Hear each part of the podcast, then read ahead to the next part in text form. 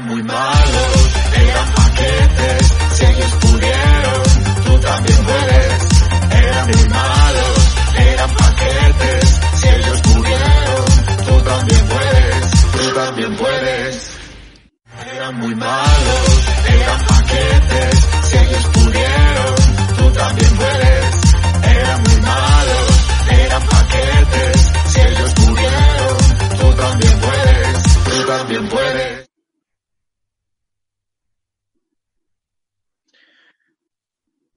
Muy buenas a todos, bienvenidos al tercer Paquetes Live Show, tercer Paquetes en directo, que hacemos buenos días, Iñaki San Román, Buenos días, ¿qué tal? ¿Cómo Hoy- va? camiseta del Milán.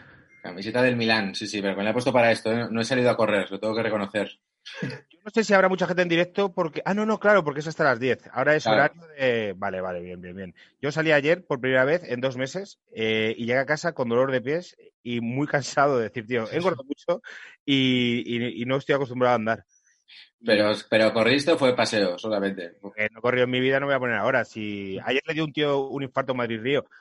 No jodas. Sí, sí, sí. Sinceramente, la de eso. Está, está- eh, salió en el país dos meses sin correr y tal, pues te da todo el infarto. No, no.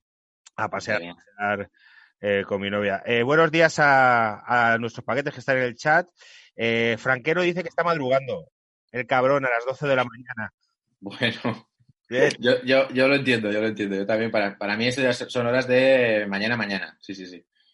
Y vamos paquetes runners, eh, runners, nos dicen. Eh, bueno, antes de empezar, quiero decir unas cosas a los paquetes. Eh, primero, algunas, sabéis que no sé si esto es una cosa que hagamos bien mal o mal tú y yo, que intentamos contestar a todos los comentarios en YouTube para crear una comunidad y tal. Y nos han hecho alguna crítica sobre los últimos programas, sobre que quizá yo creo que va por mí, eh, sobre forofismos y sobre demasiados comentarios políticos. Bueno, pues, pues entonces va por mí también. comentarios políticos yo creo que va por los dos en tal, pero, pero, o sea, quiero decir, eh, generalmente nuestros comentarios son de, de buen rollo, porque hubo alguien que, Albertache o algo así, que nos puso una crítica, yo le contesté y luego pues como que contestó de buen rollo. Y es que, joder, no hacemos apuestas, o sea, nos gusta el fútbol, yo soy muy Madrid, muy, de, muy del Barça, pero tampoco creo que seamos forofos tipo, sabes, que insultemos o, o tal, pero bueno, que intentaremos mejorar. Y lo de los comentarios políticos, a ver, es que nos gusta a los dos mucho la política. Es que somos dos tíos muy políticos. Eh, eh, yo creo que incluso recogemos cable mucho. Que Sí, bueno, pero yo no sé si aquí nos hemos, nos hemos mojado tanto, ¿no? Bueno, me imagino que, que nos saldrá por los poros, ¿no? Además en esta situación que es, que es como muy especial, ¿no? Claro, que, que- claro. que al final influye en nuestra, nuestra vida cotidiana de, de muchas maneras, ¿no? y, y es que yo creo que a los dos nos gusta especialmente la política y que y yo qué sé, que podríamos, no sé, bueno, que si a alguien le molesta, que tampoco queremos molestar a nadie. Eh, se nota que no somos youtubers porque a los youtubers se la suda todo. Nosotros sí, es verdad, y se nota el salto generacional, ¿no? Nosotros pre- prestamos mucha atención y es como de, joder, no queremos estar. Y precisamente igual, igual, yo lo pienso, igual, igual esto va de ofender, ¿sabes? Igual esto va de que no os gusta esto, pues venga, vamos a ser más polémicos y vamos a tal. Pero yo creo que no, es el objetivo de este, de este podcast, ¿no? Yo creo que es pasar un buen rato, re- recordar paquetes futbolísticos, hablar con pasión de esto que nos gusta, que no sé si es tanto el fútbol como el, el escombrismo futbolístico. Y, y bueno, que queremos que todo el mundo lo, lo pase bien. Eso es. ¿Qué más cosas eh, teníamos que comentar antes de empezar? Ah, este jueves hay un programa muy guay eh, que hacemos con un amigo de Iñaki que se llama Simone, que es italiano y es un paquetes del calcio en el que va a haber mucha mafia y que ha quedado muy, muy chulo. Estamos muy contentos también para, para ir adelantando. Y el Un domingo, poco de cada vez que sale la mafia calabresa, chupito, es lo que decimos, porque que todas las historias acaban un poco por ahí. Y el domingo que viene tenemos un directo con un jugador, ex jugador profesional de fútbol que jugó en la Premier League y en Osasuna. Y bueno, esas son las pistas. Yo creo que Esas son las pistas. Cada uno que, que intente luego sacarlo. Sí, sí. Eso es. Eh, voy a ver el chat, Iñaki, te dejo que nos cuentes tu, tu historia. Eh, muy buenas, eh, nos dice, venga, hablámonos del bienio reformista de la Segunda República. ¿Cómo, cómo? A ver, el bienio reformista de la Segunda República nos pide Ariel SH. Pues tío, estoy muy a tope ahora mismo con podcast sobre todo lo que pasó antes de la Guerra Civil y con unos documentales de Movistar de la Guerra Civil. O sea, puedo hablar del bienio reformista de, la Segunda República, tío. A veces me, me escucha mi novia los podcasts que escucho que no son de fútbol y, y son, o sea, yo tengo una vida de incel, tío, entre el FIFA y las cosas que hago podía ser un incel perfectamente. bueno, yo creo que casi todos los guionistas tenemos ese rollo. Vaya terrazaca tiene Velasco. Aquí, aquí se envidia, ¿eh? Se, se envidian tus posibles. Tuve, tuve suerte, eh, pero Oh, que claro, hace que viva en una, en una casa pequeña. Eh, bueno, empezamos. Iñaki. Empezamos. Yo quiero, nada, quiero primero recordar y hacer un homenaje a eh, una marca que ya muchos, yo creo que muchos de nuestros, de nuestros oyentes ya la admitirán, pero ahora encima les vamos a dar una razón más para, para hacerlo. Se trata de Jagermeister. No sé si te suena. Sí, bueno, joder, me suena, me suena. Tío. Yo eh, lo he dejado, lo he dejado. Me pasé al Thunder Beach porque por las lagunas. Claro. Porque, pero luego el Thunder Beach, eh, que tiene eh, bourbon, que es alcohol, picante y canela, que es dulce, hay para ciertas cosas que son. A ver, hay unos problemas anales, digamos. Es Que el- que estás hablando de la joya de la corona de los problemas intestinales, con, el- Claro. con esos tres datos que has dado. Sí, sí. Estoy hablando sobre todo de, de las eh, almorranas. Que, es que son muy asquerosas, tío. Pero ese chupito tiene todo lo malo Claro. para quien tenga almorranas. Entonces al final ya no bebo chupitos. Pero Jagermaster me ha dado, me ha dado mucho, tío. Jagermeister, sí, sí, yo, yo nunca entré porque yo, o sea, estos, o sea, el, el alcohol me tumba muchísimo, bien lo sabes, me, me duerme y tal, y ya cuando es una cosa como de, de recorrido tan corto, o sea, como de boom, subidón y tal, o sea, es una manera de anularme. De hecho, puede ser una manera de irme a casa. O sea, si veo que la cosa está complicando, si me tomo Jagermeister ya veo que me voy a, me voy a ir. O sea, que yo no, yo no lo compro mucho, pero sé que hay muchos fans. Y, y yo soy muy fan, es- eso sí, de decirlo, del logotipo. Me parece muy guay. El logo del, del ciervo y, y la cruz y tal. Y precisamente vengo a hablar de eso porque Jagermeister, eh, además, de, además de provocar estos problemas que estamos, que estamos hablando, también provocó un cambio en el, en el fútbol porque fue como el primer eh, patrocinador, digamos, que de parte de la marca eh, se expandió muchísimo con la idea de ponerse en la, en la camiseta de un equipo y además también hizo que los equipos eh, dijeran, hostia, si yo en la camiseta me pongo una marca de algo, me puedo hacer muchísimo más rico, ¿no? Algo que, algo que hemos visto. Porque Jagermeister fue el primer patrocinador en el año 73 de un club alemán, que te diría el nombre, pero no sé si lo voy a saber decir. Eintracht Brauns, Bra- Braunschweig, Braunschweig, Eintracht Braunschweig. No sé si existe ahora mismo, ¿eh? No lo he dicho nunca, tío. Pero Yo bueno. me he imaginado como una compañía más tocha, Jagermaster, tío. La primera, joder. Sí, sí, sí, pues que yo esto sí siempre me he preguntado de cómo un, un licor que esto- estoy aquí igual patino, ¿eh? pero creo que era un licor como muy eh, local, quiero decir que es como si dijeras el orujo de no sé qué pueblo, ¿no? Me da la sensación que era un, era un licor, ¿no? siempre se dice como de los montañeros aquellos y tal, ¿no? Pero bueno, parece ser que tenía, que tenía pasta y le pagó 100.000 marcos a- al año al, al Eintracht este Braunschweig y eso, claro, cambió completamente la, historia de este equipo, porque de repente subió su poder adquisitivo, en el año 67 eh, ganaron, la, ganaron la liga y luego, una gran historia para tipo paquetil de las que tenemos, se volvieron locos y ya luego entraron en una, en una red de amaño de partidos, eh, asuntos ilegales. Bueno, lo que tiene tener pasta uno y dos, moverte con Jagermeister todos los días de tu vida, ¿no? Imagino que eso también te, te altera. Pero, pero bueno, a Jagermeister, a Jagermeister le debemos eso. De hecho, luego muchos equipos lo, lo imitaron también con, también con, con marcas de alcohol. De hecho, él, creo que fue el Hamburgo que se puso eh, Campari. en- Campari. en- Ay, en la camiseta. italiana que está que no, que no me gusta nada. Campari es como una especie de bebida agria, ¿no? Naranja. Sí, es la, es, sí, yo siempre digo que es la, un poco una bebida de pijos, que eso que da la sensación de que no somos gente elegante, no somos gente como, eh, como Berlín de la casa de papel, ¿no? O sea, no, no, no sabemos beber dos Camparis y, y, y tirar la noche, ¿no? Somos más, más en ese sentido.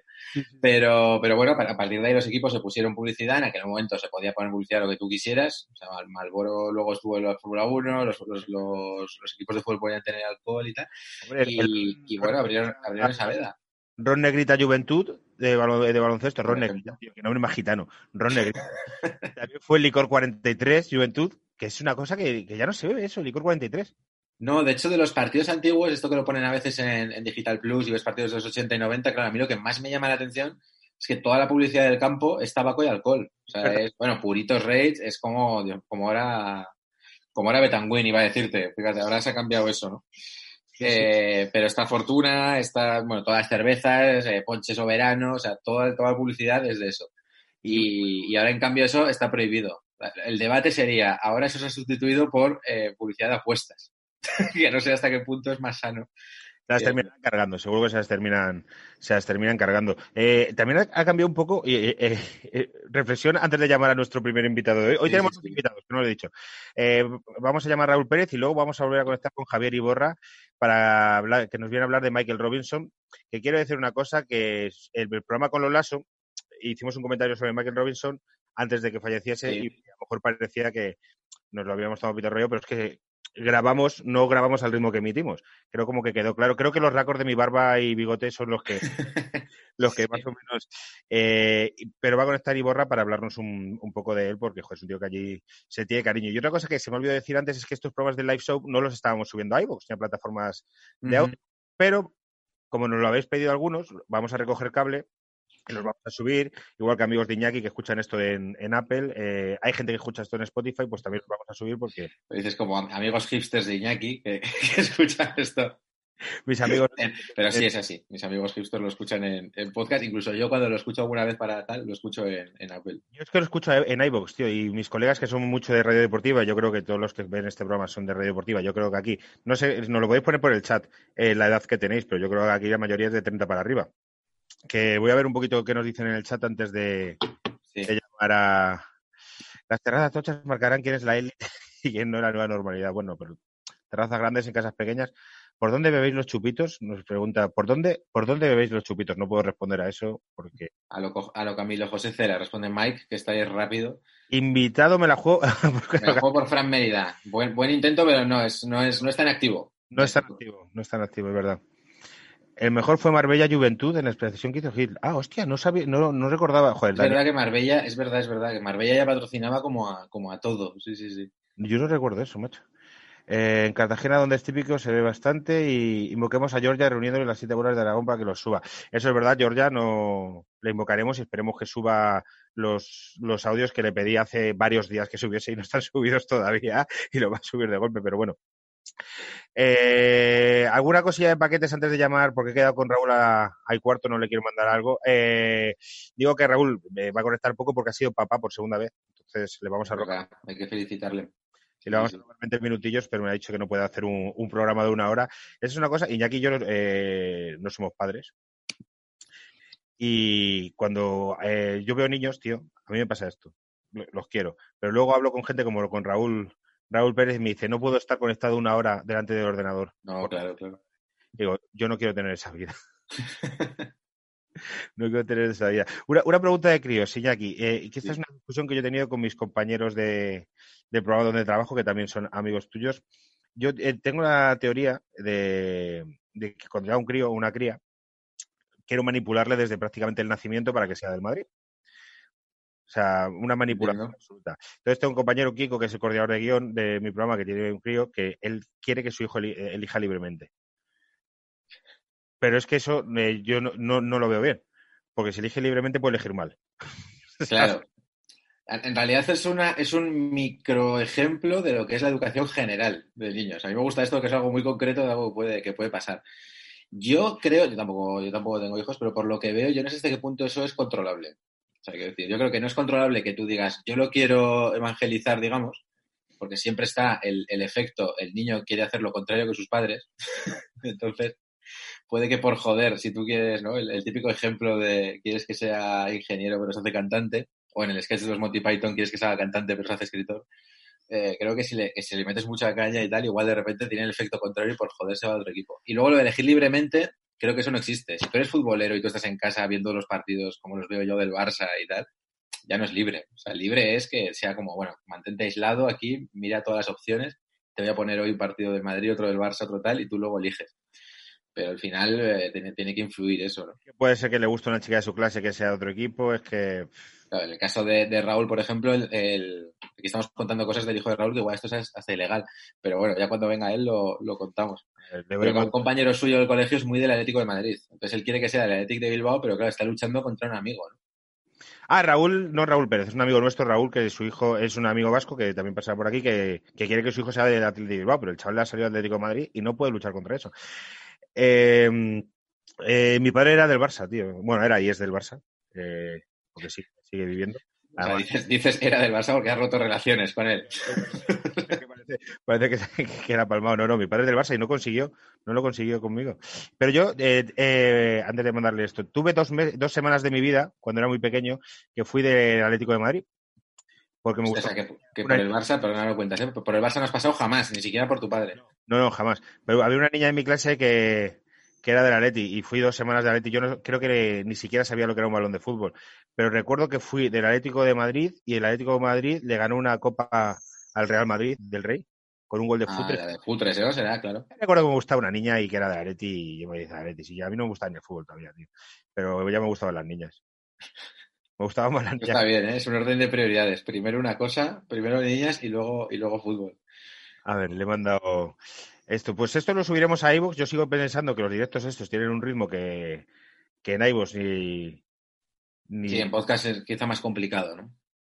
Pero bueno, pero si la gente se lo, se lo papa. El otro día uno nos decía en un comentario que nos escuchaba por las noches, tío, y me sentí como la morena. Super, super Velasco, ¿no? A ver, participante. Así que está Raúl. Eh, ¿Qué más nos van diciendo? Vamos a, vamos a conectar. Pues yo te he de decir que siempre, que nunca he pasado por otros equipos, ¿eh? Fíjate que tengo dos, Osasuna y Barça, pero nunca he pasado por otros. Ni ba- bueno, es verdad que bajo presión en mi colegio realmente es que no había de gente de Madrid. Es que claro, era, un- era un escenario perfecto. Eso es lo que quiero yo para mis hijos. Una situación de, de laboratorio. Pero allí en Pamplona, vamos, yo me acuerdo que eran de Osasuna y del, y del Barça. Y, y mi tío Ignacio, al que le mando un saludo desde aquí, pues si nos está oyendo, ya me hizo, me hizo del Barça desde, desde muy pequeñito. Hizo su labor. Es, es oyente de paquetes. Sí, sí, sí, lo ve de vez en cuando, le interesa más. Hoy yo creo que lo escucharé, le interesa sobre todo cuando hablamos de eso, de Barça y de Osasuna, claramente. Nos dice Rodrigo que él tiene 22 años, debe ser de los más jóvenes, a lo mejor no, a lo mejor... eh, Ah, mira, está, está escrito mi tía precisamente, dice, yo lo intenté, pero ya sabes que me salió rana, sí. Eh, mi tía también es... Al final, a lo mejor solo nos escucha nuestra familia. Se elige la política y la religión, el fútbol se impone. No sé qué decir con la religión, yo creo que, que según te vas haciendo mayor también modulas, o sea, yo desde... En mi caso soy ateo desde hace muchísimos años y tengo una abuela muy religiosa, ese, ese rollo. O sea, pero igual, bueno, no me voy a meter, pero que igual si, si, si las religiones, en mi familia, por ejemplo, bueno, la religión no era como tan importante, ¿no? Pero si es tan importante, digamos, para los padres, al final eso se, eso se inculcará, ¿no? Me imagino. que, la, eh, donde tú eres, tío, en Navarra, ha habido la sensación, visto desde fuera, que hay, eh, eh, claro, es la visión que tienes de fuera por la universidad que hay allí y tal, Sí, que, no, pero que tiene muy- di, porque creo que vas muy acertado, sí. sí. la iglesia tiene una importancia eh, grande y que el Opus tiene una importancia grande en, en toda Sí. esa zona. Bueno, al final, aunque solo sea a nivel económico, la, la clínica universitaria y la Universidad de Navarra, digamos, que son del Opus, joder, son dos instituciones que mueven prácticamente Navarra y Pamplona, ¿no? La clínica universitaria genera una cantidad de, de gente que va allí eh, y de movimiento, incluso a nivel científico, joder, es, es un puntal, ¿no? Entonces, pues ahí tiene su importancia. No es lo que manejará de fondo, pero bueno. Y sí que creo que, que es un reflejo de una parte de, de la gente de allí de, de Pamplona que sí que es como más conservadora. Lo divertido es que la otra parte, digamos, está en la otra, en la otra parte, en la otra punta. O sea, la, la otra parte es, es libertina, eh, euskalduna, ¿no? Eh, sería el otro, el otro filo y luego tenemos como todo el, como todos los grises. Pero bueno, me callo de contar de mi infancia, porque creo que tenemos a Raúl Pérez con nosotros. Raúl, tío, estamos hablando ahora mismo de la importancia del Opus en, en Pamplona. Hace un tiempo. Pues eh, eh, por eso entro. ¿Qué te crees? Que yo soy un especialista en este tema. ¿Qué tal ¿Cómo estáis, tío? Pues bueno, eh, te diría que muy bien. En el fondo muy bien, pero Uy, se les, se les ha Ya cortado. está, ya la pirateado Greta. No nos, no nos oye, ¿no? Bueno, a ver si podemos reconectar. Se nos ha, se nos ha parado. Debe tener una conexión limitada.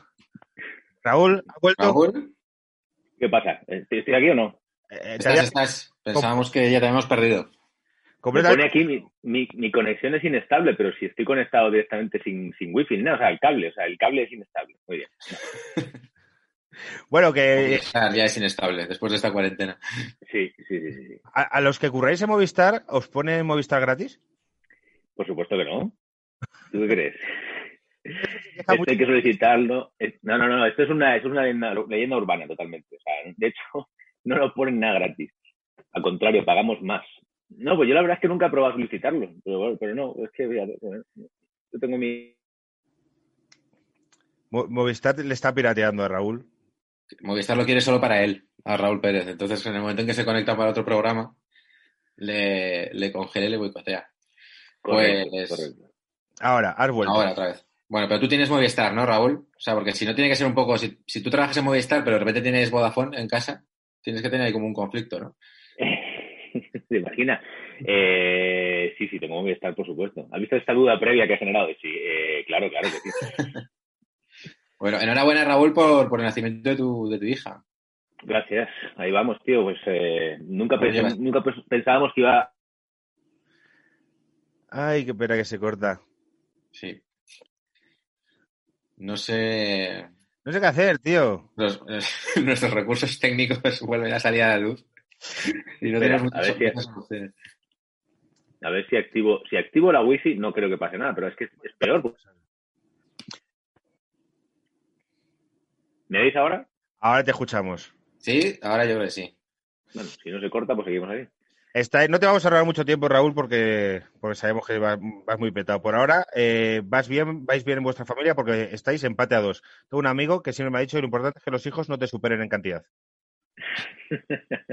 Efectivamente. Pero ¿sabes qué pasa? Que esto es como los goles en campo contrario. El segundo vale doble, ¿sabes? O sea, esto ¿Ah, es, sí? esto es como la eliminatoria de vuelta. O sea, el- la niña que ha nacido ahora vale por dos más. Eh, pero bueno, es lo que hay. Que enhorabuena por el nivel de este año. Estás manteniendo un nivel de comedia muy alto, tío. Estás, estás muy fuerte. ¿eh? Pues, pues te lo agradezco, tío. Y, y esto es una cosa que siempre va, a- voy a quedar bien, ¿vale? Pero es que es así. Esto es una cosa conjunta. O sea, hay gente que te rodea que, joder, que escribe muy bien también, gente que te caracteriza muy bien. Pues esto hace que sume, suma todo, ¿no? Pero bueno, gracias. La de Almeida es muy guay, tío. Muchas gracias, muchas gracias. Pero fíjate que es un político que, que ahora me está cayendo muy bien. No es que antes no me cayera bien, pero me está cayendo bien. No quiero eh, entrar en ese tema, pero me estoy haciendo un poco carapoller, tío. ¿A que sí? ¿A que sí? Y, y yo soy un tipo muy de izquierda, es izquierda declarado, pero le veo y me da un rollo. Claro que. Bueno, es que nos han dicho, justo nos han dicho que no hablamos mucho. Justo veníamos hablando de que éramos demasiado políticos, pero bueno, joder, pero esto. No, no, vea, fuera, fuera, ya está. Hay cosa, vale. una foto suya eh, eh, con Rocío Monasterio y Ortega Smith eh, charlado tranquilamente y dije, a ver, a ver, que no, no, no, no, no, no. que este señor es quién es este señor, pero bueno. Y de- muy de Ahora, la, al final tendrá sus creencias políticas, pero ha dado una imagen de responsabilidad que otros no dan, ¿no? Entonces ya con eso es con lo que... Ya está, ya está. con, el- Dejémoslo con ahí, eso eso, poquito eso, nos conformamos, ¿no?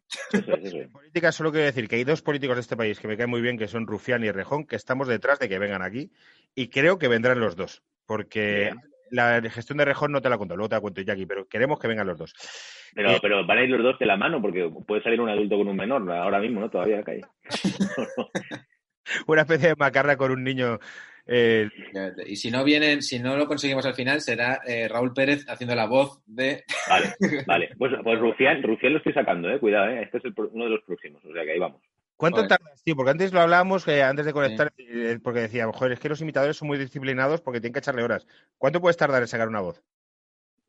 Pues eh, hay casos como la de Iñaki Gabilondo que tardé como años porque Joder. lo vas dejando aparcado, lo vas a volver a tomar, tal, y otros que salen isofacto. O sea, yo me acuerdo Florentino Pérez fue de las primeras voces que yo creo que hice deportivas, y esto fue verlo un día en la televisión cuando era candidato todavía a la presidencia, y era como, a ver, sea, nosotros en el Real Madrid", y ya está, tío, ya, directamente. Salió. A Pues es, es la de- aleatorio. que- no, no, que a mí me fascina la de Gabilondo cuando te, cuando te veo, porque la haces clavada y porque además es un personaje que ha sido, me da la sensación, muy poco imitado. Entonces todavía eso como que te llama más la Sí. atención, ¿no? Ahora, en la radio lo hemos sacado del plan Nostradamus, en plan de yo ya lo dije en el año 2008, que la crisis se iba a agudizar, con, palabras además muy rimbombantes, porque eh, Iñaki es un fenómeno, pero emplea a veces palabras para como, mm, eh, con esta amalgama, en esta diatriba eh, piramidal, eh, cuneiforme, y yo digo, ¿qué, qué está diciendo? Muchas veces no sabe lo que está diciendo. Pero esa es la grandeza de Iñaki, que tiene tanto vocabulario que, que te puede emplear todo el diccionario de la RAE, No, Es, Tío. es el sabio de España, o sea, es el que deberíamos consultar todos. Raúl, Sí, el oráculo. es alguien que ha estado muy vinculado siempre además a la radio deportiva. Que esto hay gente que te conoce más de otras cosas, pero que siempre ha estado muy vinculado a la radio deportiva. Y has hecho mucha, mucho humor eh, de, con voces en radio. Y eh, muy futbolero también. Sí, Eh, yo lo recordaba, tío, de qué equipo eras. Mira, eh, Contigo que tampoco eras muy forofo de ningún equipo, ¿no? sí, yo, yo, o sea, yo, es que claro, yo he trabajado mucho tiempo y en Cracovia, ¿te acuerdas del programa TV3 y tal? Y, y allí la gente todos estaban creyendo que era del Barça.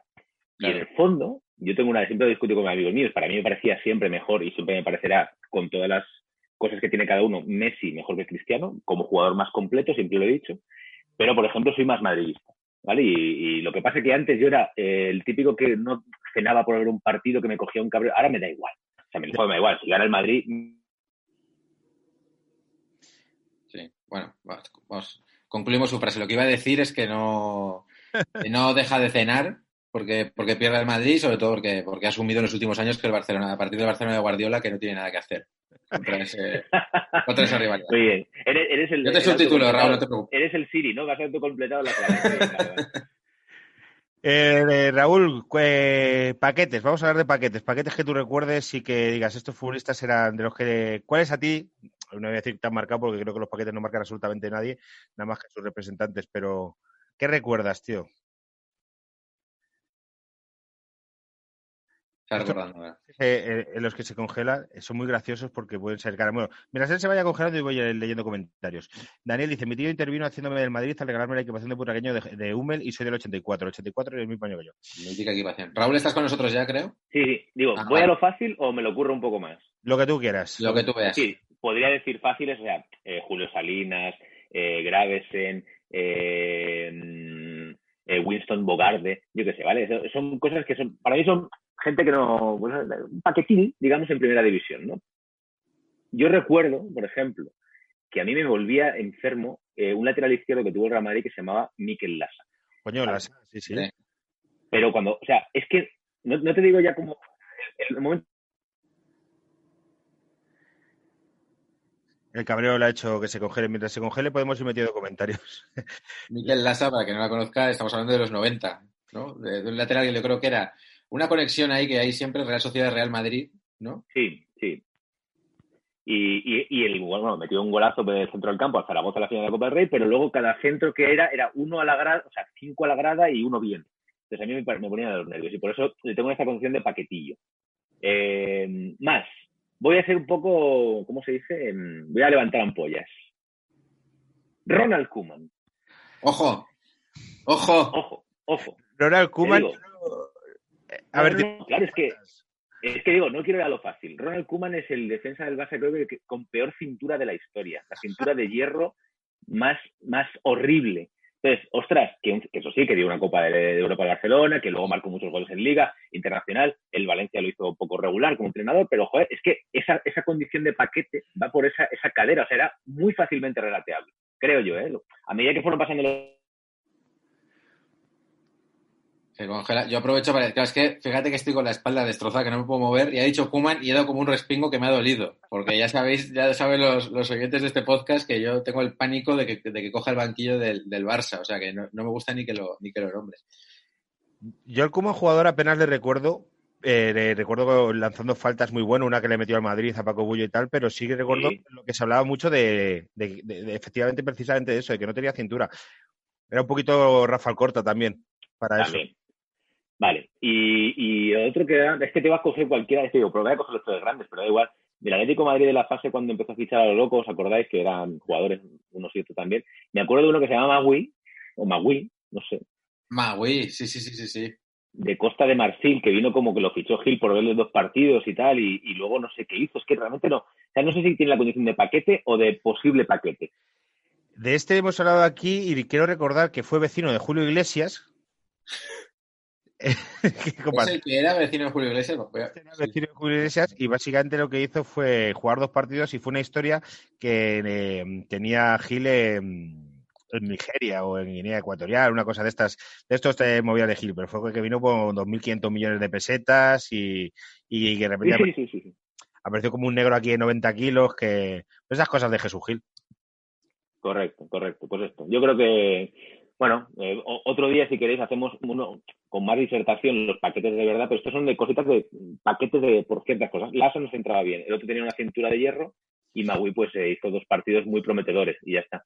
Yo de Lassa recuerdo mucho que siempre era en la Liga de Capelo, la Liga que gana Capelo, eh, Lassa por Zucker, el cambio que hacía, eh, dejando claro a que había venido a Madrid. Sí, Entonces, sí, sí. poníamos 1-0 o 2-0, 2-1, Lassa por Zucker. Y defendíamos con 5 y quitaba un delantero. Eso era muy. muy capeliano. Eh, Raúl, no te vamos a entretener mucho más. Eh, que, mm, queremos hacer un día un programa contigo completo. Un día de estos de los que no hacemos en directo, que hacemos más, eh, más tranquilos. Y porque tenemos muchas preguntas que hacerte sobre, eh, aparte de sobre paquetes, sobre tu eh, trayectoria y profesión que a mí me, me intriga mucho, tío. La- El mundo, el mundo de los imitadores me, me mola mucho. Y esperamos que vuelvas al teatro pronto, tío. Yo he ido a verte y es muy, muy divertido. Merece mucho la pena. Sí, sí, tú estuviste en la anterior, en la de Raúl no sé si has estado en la nueva, pero bueno, volveremos, volveremos todos. Es que espero que no sé cuándo, pero volveremos. Eh, va a ser raro, desde luego, de inicio. Si hay que, pagar las butacas no Eso no sé cómo será, pero yo creo que cuando nosotros volvamos a actuar, eh, lo que nos va a pasar es que vamos a estar eh, como cuando Jordan volvió a los Washington. O sea, de- Mm. súper desengrasados, sí, sí, sí. acordar bien de las cosas, o sea, unos de mierda que vamos a ofrecer al principio, muy, muy lamentables. Y, y eso, eso va a pasar. Eso va a pasar. La semana pasada nos decía Robert Bodega, dice, yo no sé en qué estado voy a volver, porque claro, el, el escenario también se desengrasa. Oh, Raúl, no te entretenemos mucho más. Muchísimas gracias, Raúl. Más en tu estado y un beso para la pequeña Greta. Va- Voy a descongelarme. ¿Ahora? ¿Me descongelo? Venga, perfecto. Pues gracias. Un besazo a los dos. Nada, hablamos. Tío, Chao. a ver, Chao. ¿Qué nos dice la gente en el chat antes de nuestra siguiente eh, llamada? Ya han inventado al Diablo Kuman, claro, lo dice Mike Calvo, que es nuestro técnico, que es Les del Valencia. Claro. Eh, Es que Kuman era mediocampista, nos dice Kurt Coevane, que sería como meter a Cross de central. Creo que no es esto que decía, ¿eh? de lo de la cintura de hierro. Es verdad que yo tampoco tengo mucho recuerdo de. pf, Era muy pequeño. Pero es verdad que no era un defensa, o sea, no era Puyol. O sea, lo que pasa es que tenía muchas más cosas. Tenía buena salida de balón, tiraba muy bien las faltas, Kuman. Y claro, se hizo, se hizo ahí un nombre y tal. Pero es verdad que como que siempre se ha dicho sobre la cintura, es verdad que, que corriendo hacia atrás y tal eh, tenía, su, tenía sus limitaciones. Creo que también, como ese Barcelona tenía todo el rato el balón, esas limitaciones. Claro. Eh, Alcorta está muy tocho ahora, no tanto como José Mari, pero muy tocho de cachas, me imagino. Que dicen, "Ah, es verdad, José Mari está también, también fuerte, entendía que estaba gordo. Eh, podrían hacer un especial chanchullos de presidentes. Esta es una cosa que, que hemos hablado, pero yo que creo que casi eh, cuando hablemos del del Depor, Ya, ya va a ir todo rodado, ¿no? Claro. Eh, luego, ¿qué más tenemos? Eh, presidente sí, sí habría que hacer algo. Y es que estoy viendo, estaba justo buscando eh, información sobre Maui, esto, y, y- y en la web de Colgados por el Fútbol, que os la recomiendo por cierto, está muy bien. yo tiro mucho de ahí, ¿eh? Sí, no, no, es tener una hemeroteca increíble, de la, de la que tiramos un montón. Eh, hablan de, de Maui y dice que cuando que Gil lo había fichado tras verlo en dos vídeos, que esto ya hemos hablado alguna vez del mundo, veo dos vídeos y, y para adelante. Y pone, cuando le preguntaron por la opinión de los técnicos al respecto, Gil contestó, me da igual lo que piensen los técnicos, lo he visto yo y es suficiente. Me han dicho que es un diamante bruto. Me han dicho que es bastante bruto. A ver, vamos a admitir a nuestro siguiente invitado de hoy, Javier Iborra, a ver cómo entra esto. Creo que nuestros oyentes ya fieles saben que nosotros a nivel tecnológico somos bastante paquetes. Bastante Kuman. A ver, está entrando. A ver. Eh, le he aceptado Miguel Ángel Javier. Hola. Hola, buenas. Hola, buenas. ¿Qué pasa? ¿Qué tal? A ver, se te escucha muy bien. Las cosas como Uy, fenomenal. No te vemos foto de conectado, pero se te escucha muy bien. Eh, entonces, como esto es eh, lo básicamente lo que se tiene que escuchar, es que venimos de un, invitado antes, eh, Javi, que hemos tenido algún problema técnico. Es que también Se le veía bien, pero se le oía mal. Entonces, tú eres un poco la némesis de, de Raúl, de Raúl Pérez. Eh, nos dicen también que hablemos eh, de Sapongi, que el nuevo ido de la grada. Sapongi no podemos hablar de él porque no le ponemos ni cara. Ha jugado este año poquísimo con el Atlético de Madrid, tío. Yo sé que vale un millón en el fútbol, es lo que puedo decir.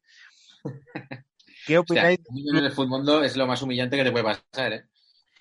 ¿qué opináis del, del Club Deportivo Castellón? Puedo decir que uno de nuestros oyentes paquetes, que hace poco me hizo una entrevista el Castellón y me dijo que es un cementerio donde han terminado muchos jugadores eh, que se han ido a retirar allí al Castellón.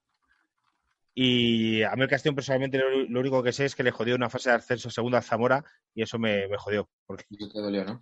yo estoy Ojo, yo perdido. Yo me acuerdo de, de cuando era pequeño que estaba en primera, y de jugar allí en el Castalia, Osasuna y tal, pero, pero ahora mismo ni idea. Pero bueno. Bueno, eh, Javi, muchas gracias por, por venir. Eh, que sepas que eres el primer invitado que repite, ¿eh? Oye, fenomenal, todo un honor, ¿eh? La verdad es que me quedé encantado de la anterior vez que estuve con vosotros, de la acogida que tuvo Y bueno, pues ¿cómo iba a decir que no a repetir? Para mí, tío, el programa que hicimos con tuyo, contigo fue el programa cable- clave, porque yo no tenía eh, claro eh, si nuestros oyentes lo que querían es que hablásemos de Madrid y el Barça y ya. Hicimos el programa contigo que fue súper interesante y a la gente le moló mucho. Y dije, tío, lo que quiere la gente que escucha este podcast es que hablemos de todos los equipos, que hablemos de todos los paquetes y tal, y me y salí súper contento.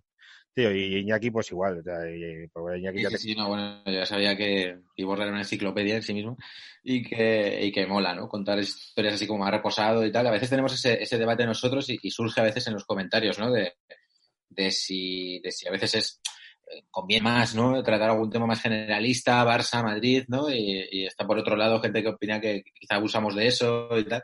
Bueno, nos gusta dar voz a, todos los equipos porque todos los equipos hay paquetes historias. Más Osasuna, claro, que, que, que es el que es el mío, pero me pareció sí, o sea, un, programa casi de los que, que dices, joder, un modelo de programa podría ser este, ¿no? O sea, contar historietas, historietas graciosas. Además, también eh, te queríamos, te queríamos llamar para hacer un homenaje a Robinson, dado que con nuestra facilidad para liarla, puede que hagamos homenajes involuntarios o seamos ofensivos. El otro día, en un programa que habíamos grabado previamente, hablamos de Robinson, eh, el de Lolaso, que hablamos de Mourinho, y hubo quien se lo tomó como que, como que era un homenaje. Entonces, como tenemos esta puntería, que seguramente, Dios no lo quiera, la semana que viene le pasará algo a Kuman y justo acabamos de rajar de Kuman aquí y saldrá publicado en otro momento y tal, pues queremos como ordenar las cosas y hacer un homenaje a Robinson que lo, que lo admiramos mucho. Aquí. Vosotros vais marcando la agenda de, de los homenajes, ¿no? En realidad, ¿no? Lo vais, sois vosotros los que decidís, ¿no? ¿Quién, quién va a sufrir un percance ¿Te imaginas? Fatal, en este caso. En, famoso por eso, porque es como de, hostia, han, han hablado de no sé quién, cuidado esta semana. Pues sí, Michael Robinson, la verdad es que, que un tipo entrañable y al que todo el mundo quería, pero creo que especialmente en Pamplona es donde primero se hizo querer, ¿no? Como futbolista y además creo que la gente de nuestra generación, pues es que era nuestro ídolo, todos lo recordamos cuando éramos pequeños, que, que llevó al fútbol en Pamplona a otra dimensión. Lo convirtió en, no sé, en un fenómeno de fans, como antes no había, ¿no? Yo creo que antes no había ese, quizás esa sensación de que antes jugaban un poco los de casa o gente pues como del pueblo, gente muy cercana en realidad y a la que es más difícil que conviertas en tu ídolo, pero, pero ver a un, a un hombre como él, con el carisma que tenía, que había sido campeón de Europa, que venía del gran Liverpool y que tenía esa manera de ser y, de vivir, pues claro, yo creo que, ya digo, yo creo que metió a Osasuna en, en un nuevo siglo futbolístico. Totalmente. Bueno, nosotros nos acordamos eso, ¿no? De cuando llegó, ya lo hablamos en el anterior programa, de que, de que claro, de que, para poner en perspectiva, ¿no? Llegaba un tipo que había ganado la, la Copa de Europa eh, tres o cuatro años antes, ¿no? Que vale que estaba en declive, pero que es como si eso, como si ahora Osasuna, ¿no? Es lo que decíamos, como si de repente dentro de dos años Osasuna ficha a Salah, ¿sabes? O sea, que es como, ostras, ¿no? Eh, pero lejos de, o sea, fíjate que él venía en, en una etapa como de declive, ¿no? Quizá, o sea, ya, ya digamos, ya acabando, ya con, con la rodilla un poco fastidiada y tal, pero claro que no fue el típico, que aquí hemos puesto varios ejemplos de paquete que va a poner el cazo, eh, cobrar la pasta y, y, marcharse sin pena ni gloria, ¿no? Hemos visto varios ejemplos aquí como, como Colimor en el Oviedo, bueno, ahí. Joder, de Colimor es muy claro, de, de atracazo, de inglés atracando, macho, eso es muy, muy, muy claro, sí, sí. Claro, la cosa es, en, a nivel deportivo, o sea, fue tan decisivo Robinson, porque tampoco, o sea, es una pegó, yo creo, no, no recuerdo que Osasuna pegara un salto cualitativo, ¿no? Como quizá luego sí que dio cuando ya vino Urban y, y la generación aquella, ¿no? Entonces, ¿dónde, ¿dónde crees, eh, Javier, que fue como el, en, en, qué aportó Robinson para dar ese subidón que, que, que comentas?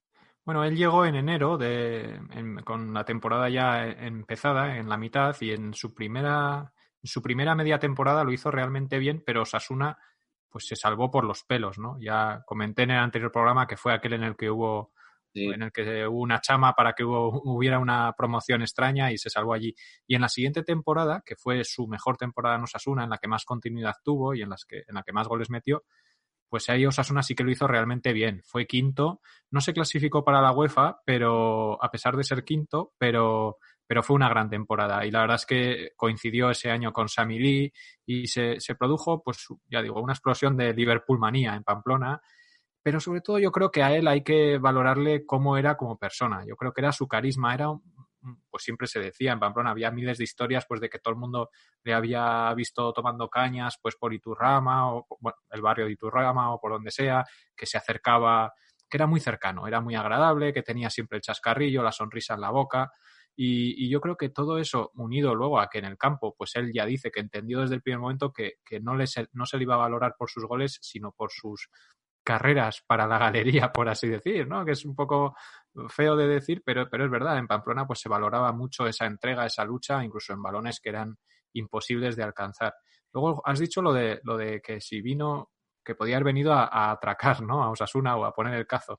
Él en realidad había tenido ofertas eh, por más dinero que la de Osasuna, pero por alguna razón, pues a él le había visto jugar a Osasuna contra el Glasgow Rangers en la UEFA el año anterior y le había gustado, el estadio le parecía curioso. Eh, yo creo que el fútbol norteño en, España hace no mucho habían ganado las ligas la, la Real, el Athletic, estaba un poquito mejor valorado de lo que, de lo que quizás puede estar ahora. Y, bueno, pues parece que, todo eso le animó, aunque es verdad que él creía que venía a una ciudad que se llamaba Osasuna y, no la encontraba en el mapa y, se le hacía muy raro. Bueno, al final eso, esa es una anécdota que, él cuenta, ¿no? Pero luego, volviendo un poquito a lo, de, a lo del cazo, él cuando, cuando se ve que no puede jugar más, que, realmente se retira bastante joven, creo que no tenía ni 30 años cuando se retira, pues es porque él ve que no, que la operación que, se que le han hecho de rodilla no ha salido bien, ya él había tenido problemas en Inglaterra con esa rodilla, bueno, se retira y lo que hace es renunciar al dinero que le queda por cobrar. Y era bastante dinero, porque él se retira también en un mes de enero y, renuncia al resto de su contrato, lo perdona y eso, bueno, pues eh, habla muy bien de él, claro. Eso lo hace, vamos, es la contraria, eh, filosofía contraria a todo buen paquete.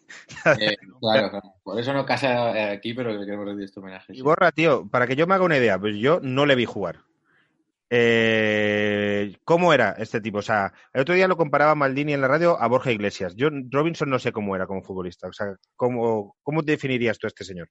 Pues posiblemente Borja Iglesias sea una comparación demasiado benigna para Robinson. Yo creo que era un jugador pues no sé si os acordáis de aquel Jordi del Zaragoza, estos jugadores que tienen mucha presencia dentro del área, que controlan bien el balón de espaldas, que, que, cuerpean muy bien, pero que realmente pues su movilidad pues es, es limitada.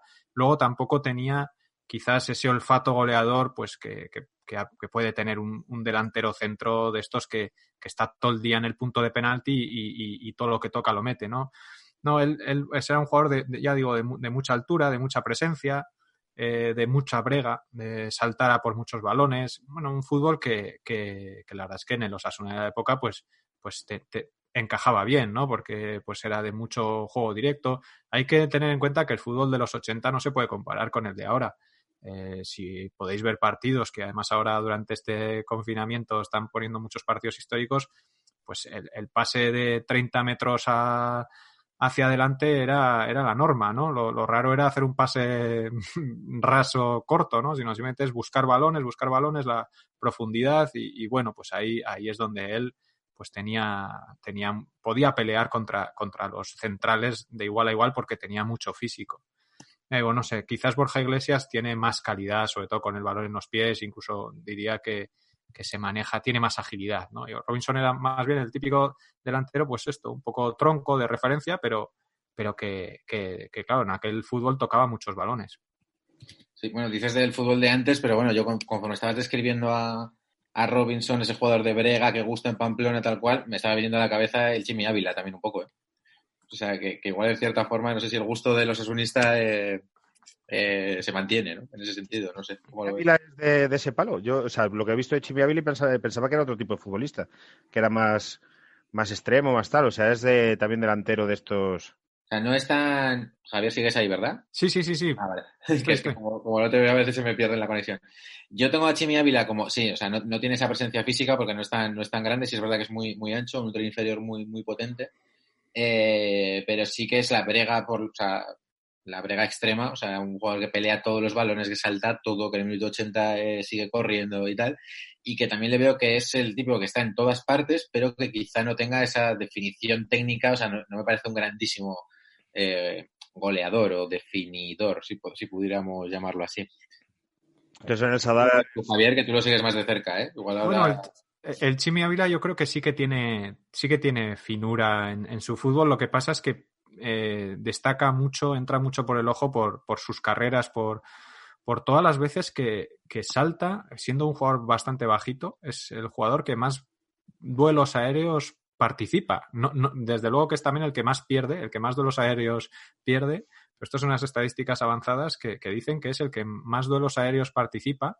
Y eso es que corre, que pelea todos los balones que, que, vuelan por, por, su lado, ¿no? Y en ese sentido sí que Robinson pues tenía eso, ¿no? Que, to, que todo balón que, que volara cerca de él lo peleaba, ¿no?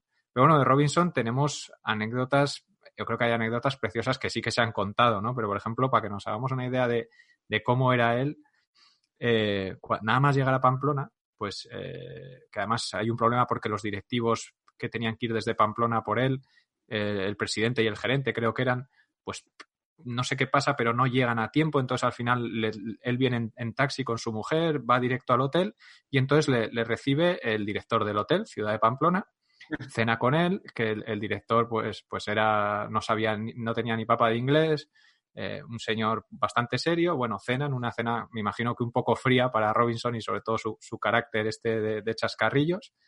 Entonces al día siguiente va al entrenamiento y de repente ve que el director del hotel pues ha, ha aparecido en, en, Tajonar, en las instalaciones de entrenamiento y él pues dice, oh, mira qué majo el director del hotel que, que, ha venido aquí a ver, ¿no? Pues a ver si, si, si estoy bien o si, si me hace falta algo.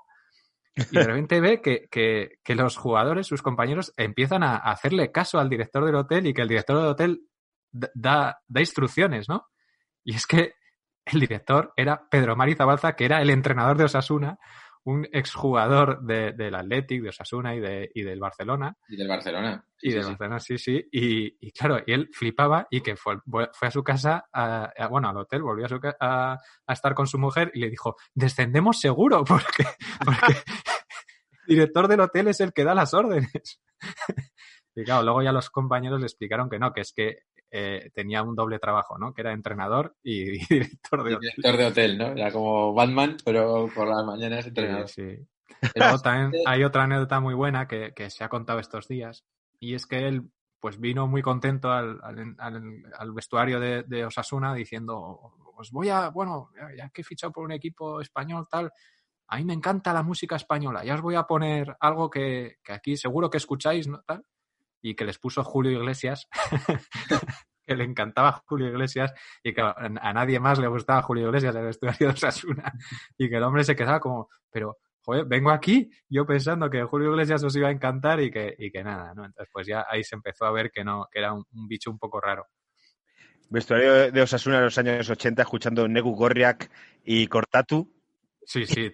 Bueno, el, que lo contaba, que era el, que hoy es el, el, delegado Iñaki Ibáñez, él decía que era fan de Bon Jovi, pero bueno, supongo que se escucharía un poco más bien rock que, que no Julio Iglesias, desde luego. Sí, porque es la época en la que los equipos eh, tenían, la base era gente del, del, lugar, ¿no? Entonces se podía hacer una radiografía musical. Esto me salgo un momento, eh, no sé si eh, cada año hacen en, el, hacen en el partidazo la encuesta de qué música escuchan los, los vestuarios de los equipos de fútbol y es de los momentos más deprimentes del año porque todos se escucha la misma canción de reggaetón. ¿no? Tío, a mí como... me mola mucho eso y siempre hay un equipo que suele ser vasco que es una canción de rock, pero sí. suele ser o la Real o el Atlético y tal, pero casi todos, o sea, todo reggaetón menos un equipo de los vascos. Sí, sí, sí. Y, y, luego elige... Yo creo que sí, sí, que sí que habría esa, esa diferencia, ¿no? Eh, otra que conta, no sé si tú la conoces esta, Iborra, que es que el Osasuna, como tantos equipos, eh, al principio del año iba a hacer como, esto ya no sé si se hace, por cierto, iba a hacer como la ofrenda al santo. Esto ya no sé si se hace, esto se hacía mucho, sí, me acuerdo sí. de los 90.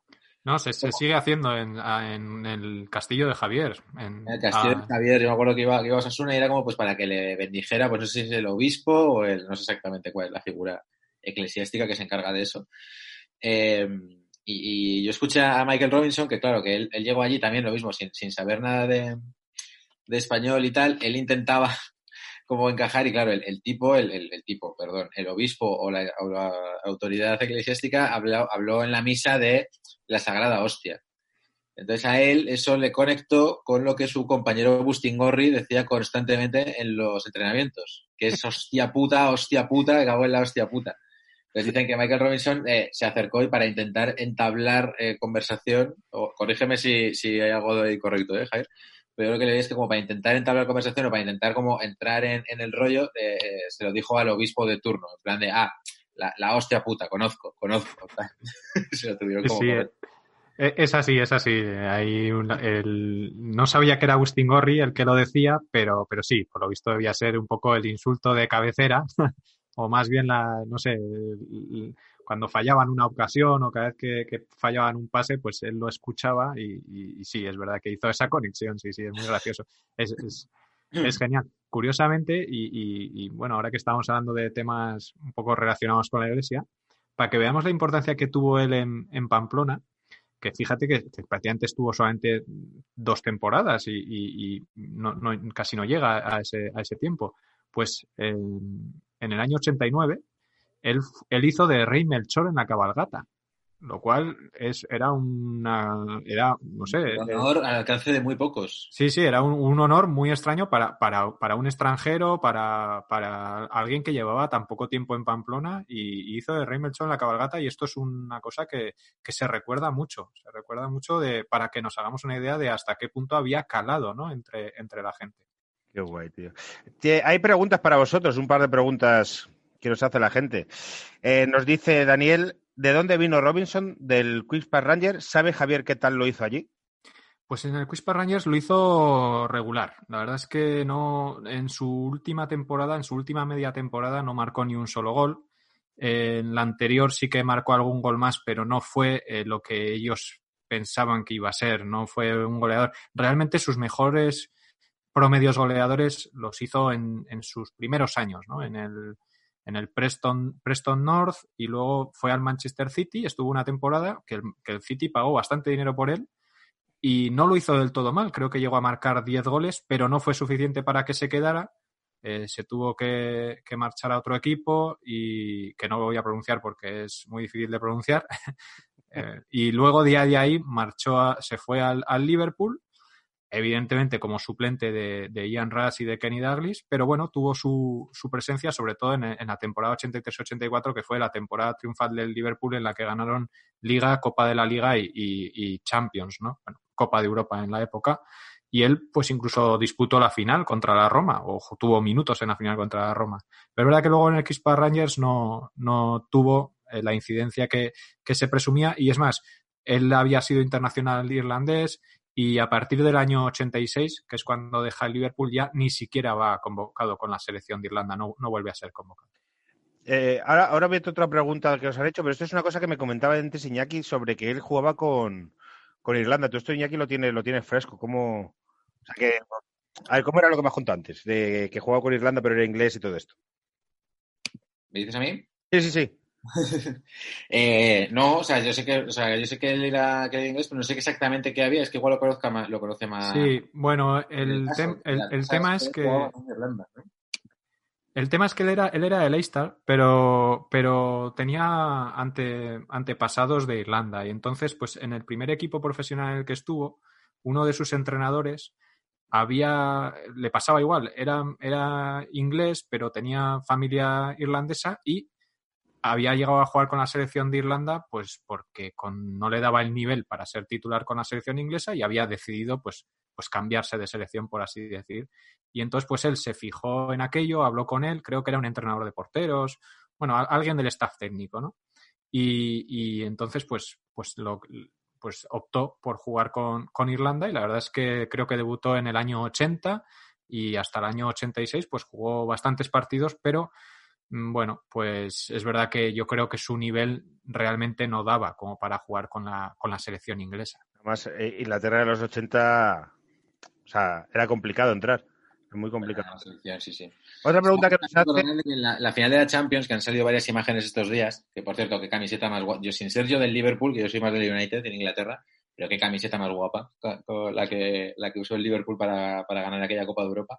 Y recuerdo que esa Copa de Europa, eh, bueno, no recuerdo porque no la vi, pero recuerdo escuchar a Robinson decir que esa Copa de Europa se solucionó en los penaltis, que ganó el Liverpool 4-2. Eh, y Robinson contaba que él era el, el- en la lista era el sexto lanzador. Si hubiera hecho falta un sexto lanzador, eh, salía él. Y dice que cuando metió el, no sé, no sé exactamente ahora mismo cómo se solucionó, si, si se resolvió porque ma- marcó el cuarto el Liverpool o porque falló el tercero la, Roma, no lo sé. Pero dice que cuando vio eso, o sea, que tuvo una sensación, o sea, un, un disparo absolutamente de adrenalina y de alegría, pero que dice que en un primer momento fue más por no tener que tirar el penalti que por haber ganado la Copa de Europa. Parece que era más, que fue más alivio que subidón, que luego ya vino el subidón de, de ganar la Champions. Sale Sí, en con e- muchas fotos. Con esa Champions hay, hay también una anécdota, ¿no? Que luego, pues, eh, por lo visto, se la estuvo a punto de dejársela en el duty free de- de la- del avión porque se puso a comprar algo, no sé si chocolate o no sé qué. No, él, él era así, ¿no? Sí, lo que se le olvidaba las cosas. Preguntan, eh, esto es un off topic, pero nos preguntan, la pregunta es para Iñaki, pero yo creo que es para los dos. Eh, sobre Raúl García. Allí le tenéis como ídolo, o como traidor, y si sabe alguna anécdota fuera del campo, ya que no se sabe casi nada de su vida fuera del campo. Raúl Sí. García, que es un tipo que los que le hemos tenido enfrente muchas veces, es de estos jugadores que dices, tío, otra vez. Sí, Raúl García, claro, era como el gran estandarte de Osasuna y de ahí, de ahí se marchó directamente al Atlético de Madrid, yo creo, ¿no? Sí, Eh, sí. Eh, yo creo, bueno, no sé, Javier tiene, mide más el pulso de- desde Pamplona, ¿no? Pero yo creo que no, no se le considera un, un traidor, tengo entendido. No sé si tanto como ídolo, pero que, que se entendió bien esa traslación, digamos, de irte de Osasuna, eh, sobre todo en, aqu- en aquel momento Osasuna un equipo modesto, a un equipo más grande, ¿no? Y que él, bueno, pues ha vivido una, una, una trayectoria de, de Champions, de, pues que eso habría mucho que hablar también de la reconversión, porque Raúl García yo lo recuerdo en Osasuna que era como el técnico, ¿no? O el, o el bueno, ¿no? Y luego con el Cholo quizás se, recon- se reconvirtió en ese jugador, como, ¿cómo decirlo, no? Eh, mosca cojonera, podríamos llamarlo, o más... Es que no le quiero llamar marrullero porque no me parece marrullero, me parece que es un jugador intenso y tal, que, que, que mete codo, que sabe cómo calentar y enfriar los partidos y todo eso. No es sucio, ¿no? ¿Eh? No es sucio, o sea, es lo que digo, duro, pero no, no, sucio, no No sé. sí, me, pare- me parece sucio, pues de, de meter el codito y tal, no me parece, pues eso, un jugador de grandes entradas y tal, ¿no? También habría discusión con eso. A lo Bueno. que voy es a que, bueno, luego es verdad que ha fichado por el, por el Atlético de Bilbao, después del Atlético de Madrid, siempre hay controversia con, con la gente que, que pasa de Osasuna al Atlético de Bilbao, pero creo que en el caso de Raúl García no, yo tengo la sensación de que no se le pita el Sadar ni se le considera un, un traidor, sino que, bueno, digamos que él dio un salto en un momento dado, incluso volvió un año a Osasuna y lo hizo increíblemente bien cuando estaba en el Atlético de Madrid. Es verdad que tuvo un paso eh, que, o sea, estuvo, se fue a Atleti y luego fue como cedido, ¿no? Porque en el Atlético de Madrid no terminaba de. Claro, fue uno, o sea, se fue muy joven al Atlético de Madrid, no encontró el, el sitio, también en un Atlético de Madrid que era bastante caótico. Estamos hablando de la etapa pre-Simeone. Yo fui al, yo me acuerdo que fui al, yo estuve en el Calderón el día que debutó Juan Fran y por ahí creo que andaba también otro, día de Raúl García, no sé qué partido, ni qué partido era, pero era un equipo con un montón de jugadores que no tenía ninguna idea clara de, de nada, o sea, era un Atlético de Madrid muy, muy errático y en esos Raúl García, que era joven y tal, jugaba poco. Entonces Osasuna aprovechó para, bueno, traérselo, no sé si cedido un año, esto aquí Javier nos corregirá, Sí, sí. y hizo una, hizo una campaña muy, muy buena. Eh, de hecho, hizo que yo ganara el, el comunio aquel año, o sea, desde aquí se lo agradezco. Y, y, y luego, y luego volvió y ya digamos que ahí sí, ya con Simeone, digamos, le encontró su lugar y, y ya fue como el, como el Raúl García famoso, digamos, que, que tenemos ahora, ¿no? Pero por, yo creo que ahí se entendió eso, que era una promoción de ir a un equipo más grande y que no ha sido, no ha habido nada turbulento en su fichaje, ni que haya intentado mm, darle la patada a Osasuna para ese otro equipo, porque él siempre quería, quería irse de buenas maneras, dejando dinero en el club y tal. Y bueno, no tengo la sensación de que ahora mismo se le haya nada en contra de él. Pero insisto, Javier, corrígeme porque tú eres el que lo vives ahí y lo mismo, y lo mismo hay una y captura ahora mismo. No, no, no, no, al contrario, es un, es un jugador muy, muy querido aquí en Pamplona, eh, porque, bueno, él, él se marchó pues porque su tope estaba mucho más arriba de Osasuna, estaba claro. Eh, se fue además a jugar al Atlético con Javier Aguirre, que había sido su entrenador aquí en Ah, Pamplona. claro. Y, y luego, pues es verdad que aquel Atlético de Madrid, pues es que, bueno, se metió en Champions. Él fue, él cambió su posición a jugar de, de pivote cuando siempre había sido un media punta. Y, y luego es verdad que tuvo la oportunidad de venir a Osasuna, no exactamente porque ya no lo estuviera haciendo bien en el Atlético de Madrid, sino parece ser que porque por algún Ah. asunto familiar, Sí. él quería estar en Pamplona. Por sí. algún asunto familiar quería estar en Pamplona y una cosa que, que muy pocos futbolistas pues, pues veremos hacer, pues él, él estuvo un año en Osasuna y realmente es que fue fue increíble, marcó creo que 11 o 12 goles para ser un, un media punta y, y, más con el fútbol que genera Osasuna. Y realmente esas, ese, ese nivel que dio Raúl García esa temporada en Osasuna, bueno, yo creo que no lo hemos vuelto a ver en Pamplona, ni, ni el Chimi Ávila se le ha acercado, ni, o sea, fue, fue, una, fue impresionante. Y se le agradeció mucho, ¿no? Que él, que él quisiera volver. Y luego también parece ser que su salida de la Atlética a jugar en, en Bilbao, pues parece que tiene que ver una vez más con esa intención de estar lo más cerca posible de casa y pues sí que es verdad que en los últimos años sí que se está oyendo cada verano la idea de que él pueda volver a Osasuna, retirarse, y parece que no llega, parece que no llega, incluso que algunos aficionados pues ya lo ven como con un poquito de ansiedad, ¿no? El hecho de que, de que va sumando ya muchos años en el carnet y no, no termina de volver a Osasuna, pero yo creo que volverá y se retirará aquí y, y realmente pues es un ídolo porque es uno de estos canteranos que, que, que, bueno, que le han dejado un sabor de boca eh, eh, fenomenal en Pamplona. Sí, además esos casos que se entiende eso, ¿no? O sea, que, que, lo que dices tú, que su tope está mucho más alto y, y, no hace la jugada al equipo, ¿no? En plan de, no, es de estos que a veces algunos equipos como con esa prepotencia de yo me tengo que ir y venga, o sea, ¿sabes? Échame de aquí, sino que Raúl siempre ha cuidado las salidas y tal. Y sí, sí, es verdad, lo, de, lo del tema familiar también, también me acuerdo ahora, sí, que él quería también volver por eso.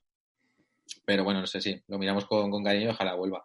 Respecto a lo de su vida fuera del campo, es que también, vamos, yo tengo la sensación de que no es un jugador que dé mucho, eh, mucho off the record, digamos. De Raúl. García, bueno, la historia esta de sí, de, bueno, una, una, cosa familiar, digamos, que le llevaba a Pamplona, que tampoco ya ves tú. Y luego yo recuerdo que hubo mucha conmoción en Pamplona y la gente me lo preguntaba a mí, porque yo trabajaba en Globomedia, que estaba yo en, escribiendo en AIDA, cuando se rumoreó que Raúl García estaba liado con la actriz que hacía de Tete en Los Serranos, Tete se llamaba, la de Los Serranos. Sí, eso es.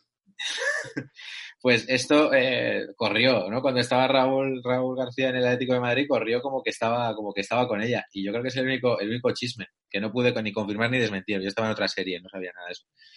Con, con, con nadie de Aida se lió, eso sí lo puedo decir. Pero, pero, y más allá de eso, no sé si hay alguna otra historia. Tampoco, mm, no lo tengo yo como jugador que ni especialmente tendencioso a salir por la noche ni a montar, no sé. Creo que no. No, no, la, la, historia era la de TT, sí. Es verdad que aquí en Pamplona está la leyenda urbana de que, de que se le ha visto a, de que se les veía juntos por Pamplona, pero bueno, na, nadie fue capaz de, de, confirmarlo nunca. En general los jugadores vascos son como muy, no, o sea, que luego se pegarán sus fiestas, ¿eh? pero que no sale mucho, dices, un jugador vasco o navarro fiestero, que recuerdes, dices, no, ¿sabes? como más comedidos o más discretos. No son, no son Romario. Yo creo que sí, hay alguna excepción, ¿eh? Ahí tenemos a Yeste, que por ahí hay, corren unas fotos por ahí por, por internet. Y Yarramendi, y Yarramendi en las capeas, que es cuando se escapaba al carnaval de su pueblo sí, y, sí, sí. Y, y, hacía capeas. Quiero volver a Michael Robinson para hacerte una pregunta, Javier, a ver si me la sabes responder. Que, eh, ¿por qué Mike, o sea, ¿cuál es la relación de Michael Robinson o era la relación de, de, este hombre con Cádiz? Porque es hijo adoptivo de la ciudad. Eh, le, se ha barajado poner el nombre del estadio Ciudad Michael Robinson. Eh, yo recuerdo que una cosa, esto lo digo de memoria, contaba en una entrevista que él piensa que, pensaba que tenía antepasados españoles, porque él, cuando fue la Armada Invencible y muchos españoles naufragaron, fueron eh, a nado hasta las costas inglesas y enraizaron allí. Pero ahora tú eh, te escucho decir que era de Leicester y lo mira en un mapa porque yo no sé dónde estaba esto y está muy al norte. Entonces no sé esta teoría. O sea, ¿sabes tú por qué, te, qué, qué relación era la de Robinson con Cádiz? Bueno, la verdad es que no, no, lo sé exactamente, pero sí que, que muy, muy pronto, ya a principios de los 90, ya le podemos ver a, a, Robinson pues muy implicado con las peñas del Cádiz. Creo que llegó a ser incluso directivo de, del club y bueno, siempre en las retransmisiones televisivas pues siempre hacía mención ¿no? al Cádiz y a su cariño por, por ese equipo. Es, es, curioso porque aquí en Pamplona esto se veía un poco con, con envidia, ¿no? Porque hay que decir que Robinson fue muy querido en Pamplona mientras fue futbolista, pero cuando se hizo famoso por su faceta televisiva, empezó a haber un recelo hacia él. Se consideraba que hablaba poco de Osasuna y que cuando lo hacía le criticaba. Este cariño que demostraba por el Cádiz prácticamente era una traición para, para los rojillos. Y esto es así, esto es así. Se yeah. sentía así. Y, y, y, todo esto, bueno, pues ahora es verdad que, como pues en la hora de su muerte, pues, pues, pues nadie va a hablar mal de alguien, ¿no? Pero aquí en Pamplona yo recuerdo mucha, a mucha gente, a muchos aficionados de Osasuna decir, no, no, de Robinson no quiero saber nada, tal, es un traidor. Esto se decía, ¿no? Y bueno, pues ya se sabe, ¿no? A gente que, que se le ha querido mucho, pues, pues luego se le pasa al odio, se pasa al odio muy, muy fácil, ¿no? Y, y sí, entonces pues es verdad que yo la historia de él con Cádiz no, no, no, no, sé exactamente de dónde surge, pero sí que su implicación fue, fue muy grande con, con el club y no me extraña que, bueno, aparte de la, de, la, de la imagen a nivel nacional que él transmitía, ¿no? Él siempre hablaba, tenía palabras de cariño para la afición del Cádiz y para ese equipo y, supongo que estarían encantados. A lo mejor tenía que ver con su forma de ser, porque Robinson era un tío muy extrovertido y muy, muy divertido, muy tal, y Cádiz es una zona en la que la gente de allí es muy, muy así. Que yo en mi caso, no sé vosotros, yo soy un flipado de Cádiz, a mí me, flipa. Y yo me paso todo los, los veranos mi semanita en Conil de la Frontera. A lo mejor iba por la forma de ser de ser de, este hombre, que con esto también quiero hablar un poco, queremos hablar un poco de que nos cuentes el Michael Robinson postfutbolista, porque es la figura que yo creo que todos conocemos, ¿no? Eh, las de nuestra edad, incluso el Michael Robinson PC Fútbol, que es lo que nosotros conocemos, tío. Eh, ¿Cómo es posible que un tipo que no sabe hablar bien castellano, eh, que no ha jugado en un gran club, que no ha tenido una carrera de futbolista como siendo una estrella a gran nivel, quiero decir, se convierta en una estrella mediática como se convirtió este tipo. Bueno, pues eso se explica con su inteligencia. Era un tío eh, de un nivel intelectual, yo creo que, excepcional. en, cuando él se retira de Osasuna, en Diario de Navarra, en el medio en el que yo trabajo, se le hace una entrevista a doble página en la que él, bueno, pues habla de todo, ¿no? Habla de terrorismo, habla de política británica, habla de la vida, habla de sus proyectos. Él dice en aquel momento que, que, estaba pensando en encaminar sus pasos hacia los negocios de exportación e importación con el, con, con el año 1992 y lo que suponía para España como, como horizonte. Dice, y tenía creo que 29, 30 años, que ya tiene el carnet de entrenador, por lo cual, bueno, pues también habla un poco de, su preparación. Eh, tampoco descarta hacer algo relacionado con los medios de comunicación, como luego sabemos que, fue lo hacia donde se encaminó. Y, bueno, le escuchas hablar y, te das cuenta de que no era un futbolista. Y es más, no era un futbolista al uso, ¿no? Y, toda la entrevista además es, es, casi, bueno, además se la hizo una redactora que hoy es la directora del periódico y que no era de deportes. Y, entonces, pues en todo momento está como diciendo, pero usted no es un deportista eh, normal, ¿no? Y, él dice, no, mira, yo dejé el colegio en el bachillerato. Con 15 años dejé de estudiar, pero mi universidad ha sido la vida, ¿no? Esta frase que es tan, tan, tan manida. Pero en este caso la verdad. Pero es una frase muy, muy manida, pero en, en, su caso sí que se ve que él tenía esa inteligencia y, y, esa personalidad, tenía ese carisma que le abría tantas puertas. Por ejemplo, en esta entrevista, uno de los, de los epígrafes se titula Las noches de Robinson. O sea, fijaos cómo él era, era una, tenía un poco ese aura, ¿no? De, fiestero, de tío eh, al que todo el mundo había visto, al que tal.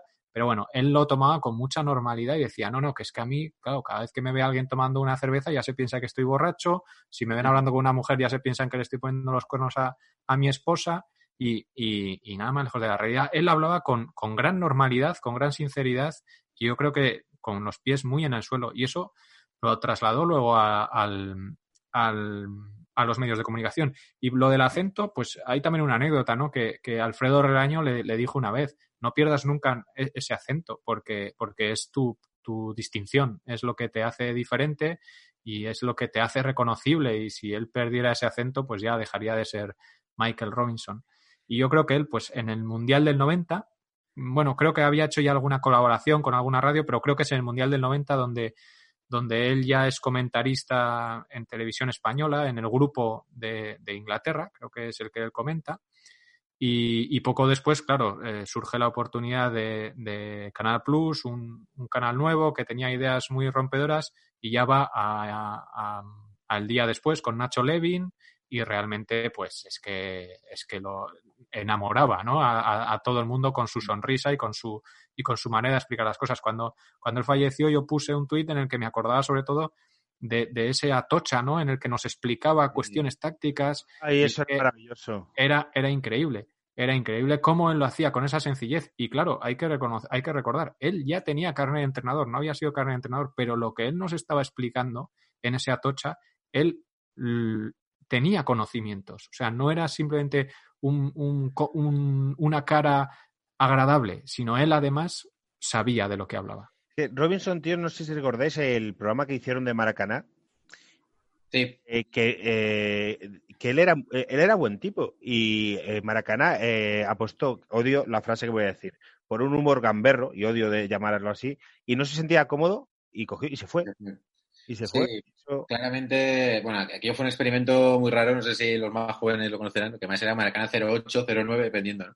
Y era un programa que estaba, joder, fíjate, estaba toda la plana que ahora mismo está en la COPE, Paco González, ¿no? Tomás Guas, tal.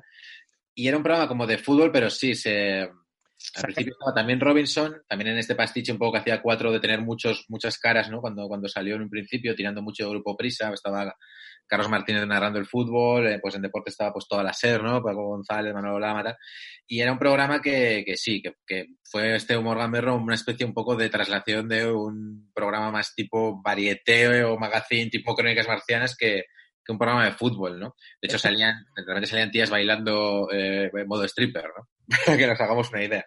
En Maracaná sacaron una pieza de que a Luis Aragonés en un partido se había caído la dentadura. Y era una pieza que no era divertida. O sea, de, ¿sabes? De Ah. cuando quieres hacer humor y no lo estás haciendo bien. Y era como meterse con un señor mayor, ¿sabes? Y que en ese momento no tenía la dentadura puesta. Y eso yo creo que fue exactamente esa pieza la que dijo Michael Robinson. Yo no quiero, esto no es, o sea, no me siento cómodo haciendo esto, yo vengo a hacer el día después, que es un programa casi de culto. Y aquí, con de repente sale lo que tú decías, tal, mandaban a Berta Collado a hacer reportajes, era como un batiburrillo muy, muy extraño. ¿Has dicho? Fue- y de ahí quizás derivó la cosa en informe Robinson, ¿no? O sea, él apostó por un, por un enfoque mucho más periodístico, vamos a llamar analista de, del deporte, sí, sí.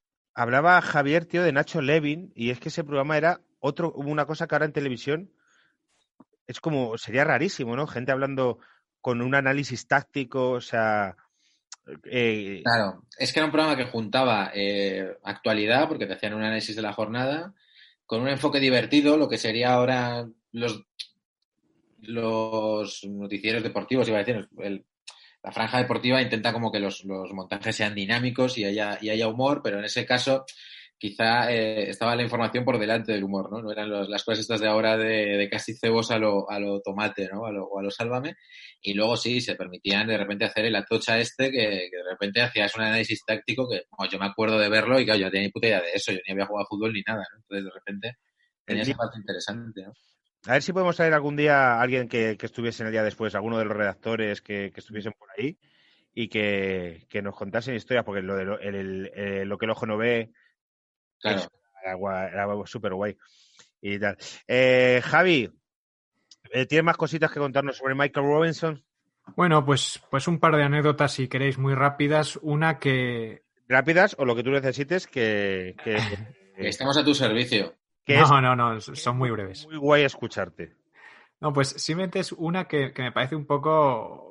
Que habla más de Osasuna que de Robinson, ¿no? Pero, pero que nos puede situar, ¿no? Un poquito en, en- en aquella época. Osasuna hacía la pretemporada en, en Huesca, en Villanúa, en el Pirineo, y era todo un poco, pues, amateur. O sea, todo en aquel Osasuna era muy amateur. Y por cierto, Robinson tenía muchas eh, conversaciones con el presidente de Osasuna, en la que el presidente de Osasuna, que Fermínez Curra, el de la época, pues era un tío tacaño, agarrado, como muy humilde y que siempre hacía mucha, mucho hincapié en la humildad y Robinson le decía que no, que no, que, que no hay que ser humilde, sino que hay que soñar con, con crecer porque si no las cosas no, no se hacen, ¿no? Y eso yo creo que también habla, habla un poquito de cómo él nunca se ponía metas sencillas. Yo creo que Robinson siempre apuntaba muy alto, ¿no?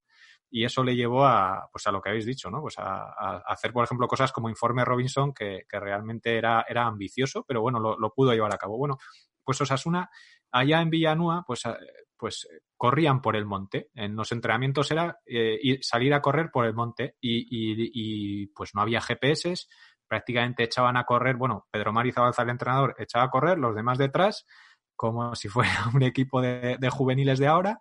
Claro. Y, y entonces, pues un día se perdieron, se perdieron eh, bueno, pues tomaron alguna senda rara y de repente estaban en una ladera muy empinada y de esa ladera caía un, un arroyo pues con el suelo de pizarra, de estos muy resbaladizo, y claro, caía el arroyo que el suelo, eh, que, que si te caías había unas rocas debajo muy abajo. Claro. Y entonces, pues debi- debían estar eh, Robinson y Samili eh, allá en la ladera, que, que debían estar todos allá medio inclinados, apoyados contra, contra la pared y, y que no pasaban, que ellos no saltaban, que, que estaban locos y que, y que ellos no iban detrás. Y bueno, que al final, pues, pues, pues Robinson sí que saltó, eh, con más miedo que, que alma. Por lo visto, su cara debía ser, bueno, debían estar todos los jugadores de Osasuna riéndose de él, haciéndole chanzas, porque alguien que, que era tan tan eh, eh, predispuesto a, a, la broma y, hacer chascarrillos, pues Claro. verle ahí pasarlo mal, pues, pues claro, todo el mundo se vino arriba, pero a- al propio Sammy Lee hubo que ayudarle, hubo que ayudarle a cruzar porque, porque no cruzaba, ¿no? Bueno, pues esto, esto por ejemplo, Del- en plan, ¿de dónde está tu Copa de Europa ahora, eh? Eso es, eso es. Esto es muy recordado, esto, esto lo han recordado los jugadores y, y me hace gracia de cómo los jugadores tenían, le tienen ese cariño, ¿no? Porque esto es una anécdota quizás sin más, pero que los propios jugadores recuerden ese momento en el que se pudieron vengar de él, ¿no? De- de- después de todo lo que él les había chinchado, esa- ese momentito de debilidad que sintieron en él, pues claro, lo recuerdan como, como bueno, que luego, luego se lo tuvieron estar recordando to- toda la temporada, ¿no? Y, luego ya para terminar, pues, pues sí que quería, eh, aunque sea una nota un poco triste, pues explicar el, el- de dónde viene el origen también de que, de que hubo un distanciamiento ya no solo entre la afición de, de- o entre parte de la afición de Osasuna y Robinson a cuenta de, de sus comentarios en el día después, sino también entre el propio club. Y es que rastreando en la hemeroteca, él, él no parece que, que acabara demasiado enfadado con los médicos de Osasuna porque su, su operación de rodilla saliera mal. Sí que había cosas que no le cuadraban, pero bueno, parece que lo, lo olvidó.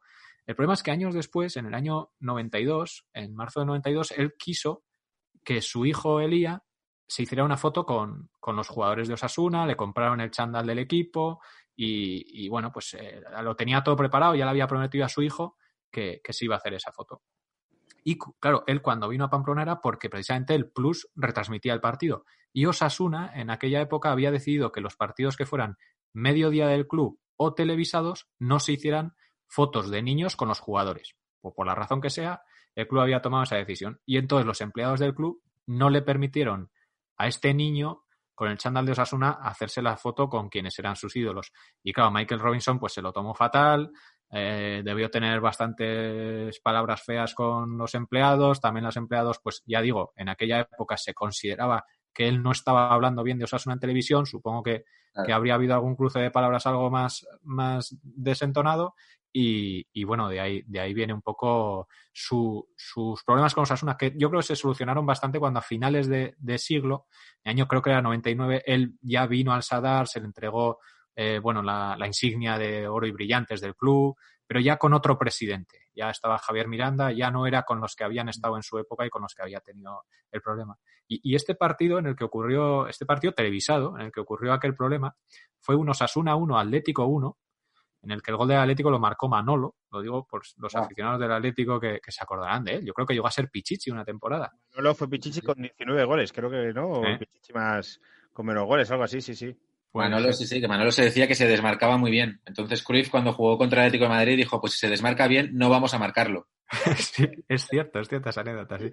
Pues, pues en este partido, Luis Aragonés, que era entrenador del, Atleti, del Atlético, pues eh, se enfadó con el árbitro, con Ansuate y Roca, le protestó un penalti, y entonces se acercó a él y le dijo, eh, pues a los errores humanos, ¿sabes qué les hago? Peineta, pum, y le hizo un corte de mangas, lo cual re- reflejó el árbitro en el, en el, en el acta, y bueno, Luis Aragonés creo que no fue ni siquiera sancionado por aquello, pero bueno, allá quedó, ¿no? El Luis Aragonés Siendo- siendo él. Y luego en este mismo partido también, eh, Pipi Estrada, el periodista, que era por entonces periodista de Antena 3 Radio, pues quiso entrar en el, en el vestuario del Atlético pues para hacer sus entrevistas y tal, y, y los empleados de Osasuna, no sé si calientes por el tema de Robinson o, o- o por, por- o por qué, eh, pues no le dejaban entrar al vestuario. La verdad es que a mí me parece lógico que no dejen entrar a un, a un periodista en un vestuario, pero no sé cómo estaban las cosas en la época.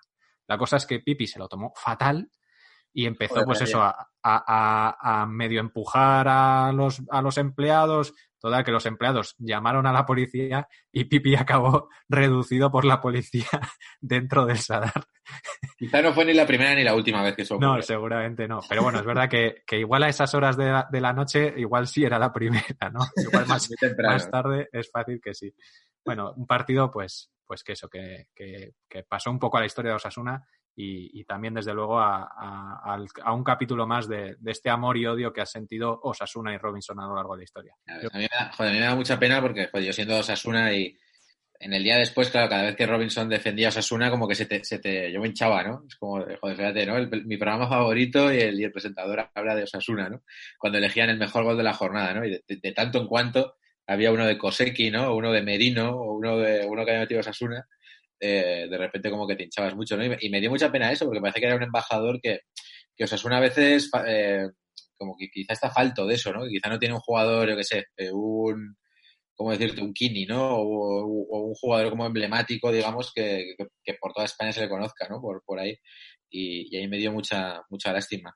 Yo quería, yo, me- yo quería preguntarte, Javier, pues, vamos, bueno, comentar un poco para, para los dos. eh, que bueno, que Robinson siempre, siempre, bueno, eh, empezó una carrera de comunicador y es, y es lo que a él yo creo que le interesaba y un poco con estos objetivos altos que tú dices, Javier, que a él le funcionó. ¿no? Yo entiendo a Ezcurra, que era un presidente como muy de cuidadito, así, así, o sea, como quizá más temeroso o más, o más timorato o menos, o menos ambicioso y a Osasuna quizá no le fue mal, luego vinieron los manirrotos y, y nos fue un poquito peor, pero que, que Robinson siempre tenía como esta perspectiva mucho más, mucho más grandilocuente, ¿no?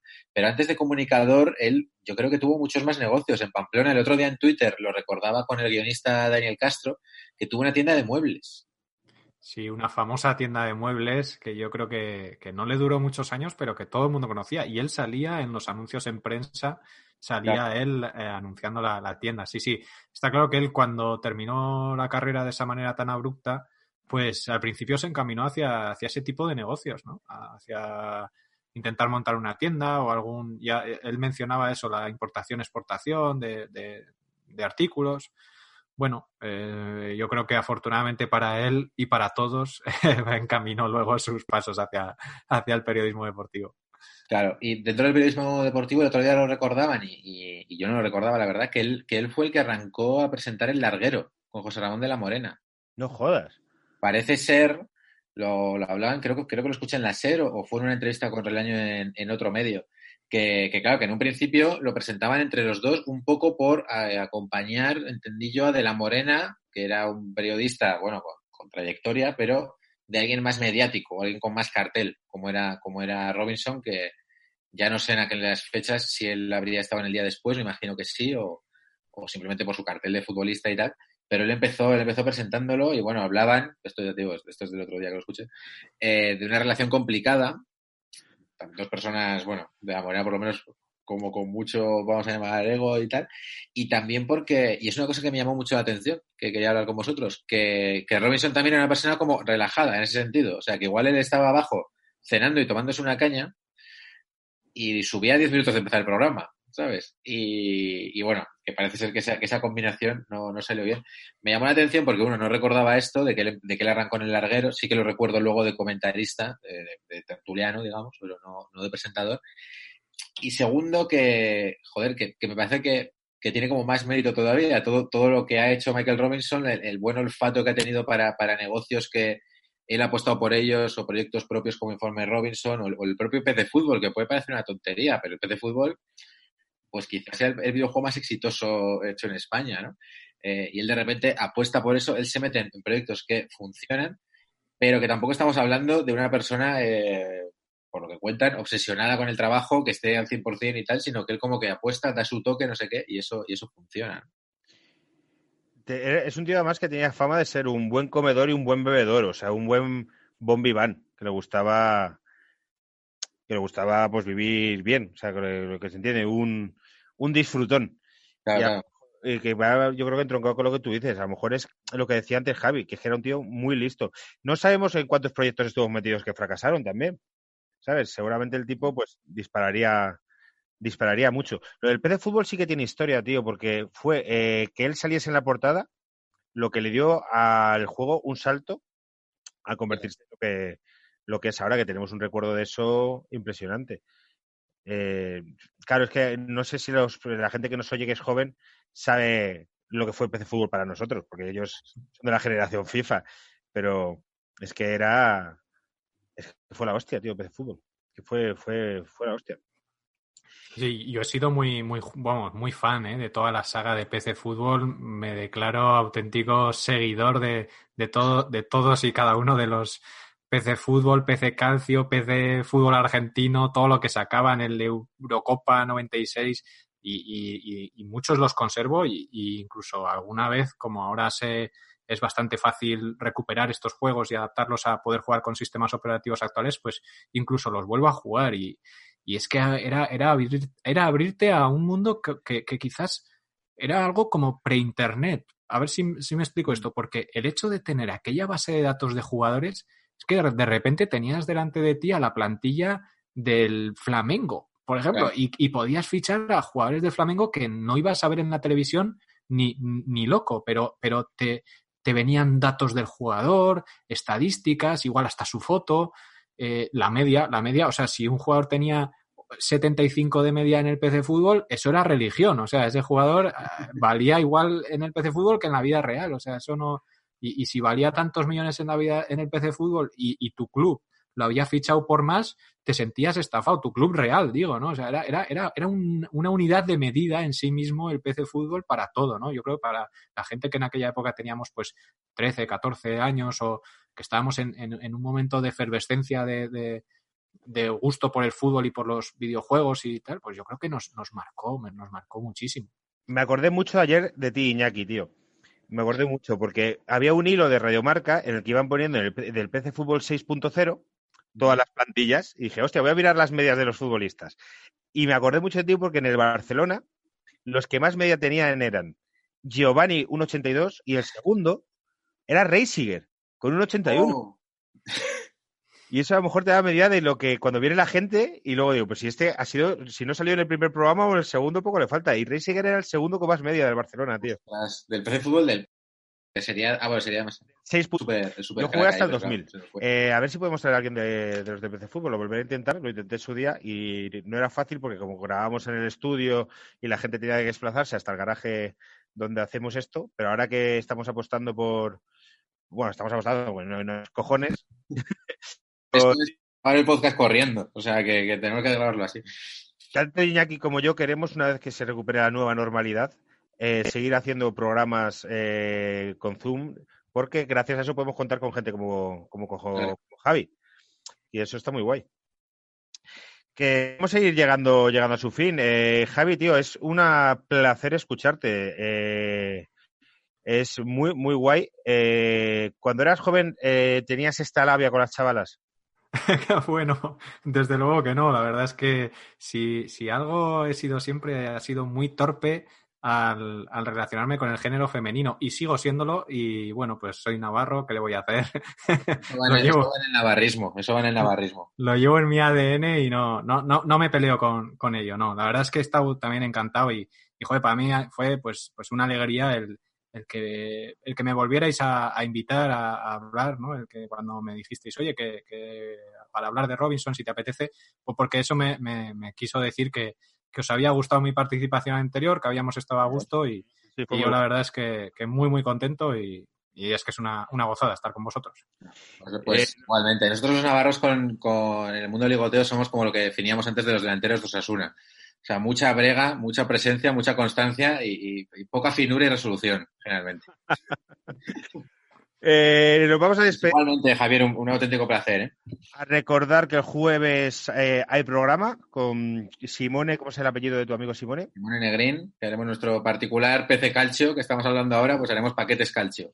Y el domingo, paquetes live con eh, un exjugador de Osasuna. ¿Qué te parece, Iborra, el nivel que tenemos? Joder, estáis. Bueno, yo es que eso también tengo que reconocer, ¿eh? Me abruma bastante luego ver los invitados que, que han estado antes, después.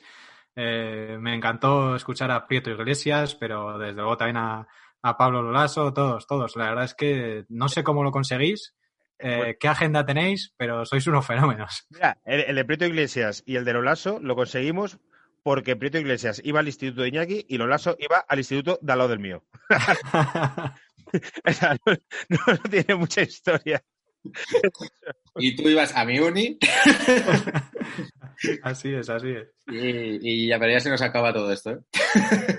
O sea que son contactos, contactos cercanos. Bueno, vamos, vamos tirando, vamos tirando. sí. Eh, lo que mola es, pues, es que el programa del jueves estoy guay. También que venga gente que no se ha conocido para el gran público, como Simón, el amigo de, de Iñaki, que es un cuentacuentos, un artista multidisciplinar y tal, y el programa ya está grabado, por esto decimos. Y quedó muy guay. Entonces eso también que mola. Si es que lo que yo he visto que los paquetes eh, que nos escuchan, lo que quieren es escuchar historias y tal, que a veces viene pues un Dani Mateo, que es más conocido y tal, y a lo mejor tiene más visitas, el programa también fue muy guay, pero que nosotros no buscamos el número tanto de visitas, sino como que ¿no? es la apuesta que desde un principio Iñaki y yo tuvimos clara y que está guay, ¿no?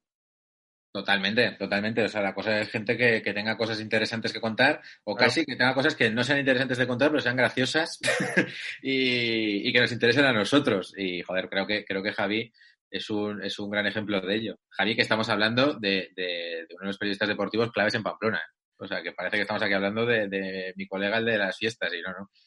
O sea, Javi, que está de tertuliano allí, que está en Cope Navarra, que está en Diario de Navarra también, o sea que.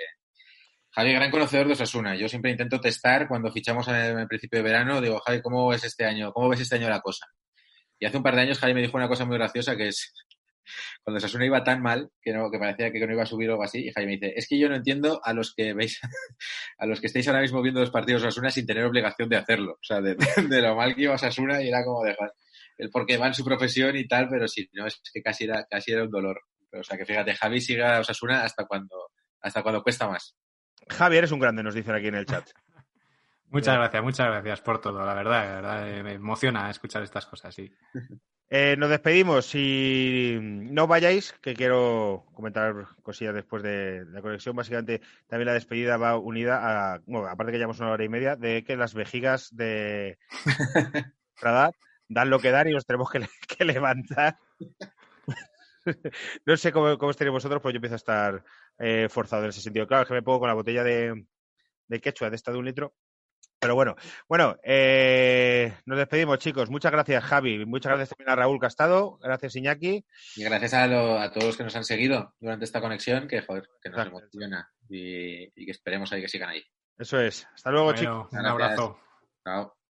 Eran muy malos, eran paquetes, si ellos pudieron, tú también puedes.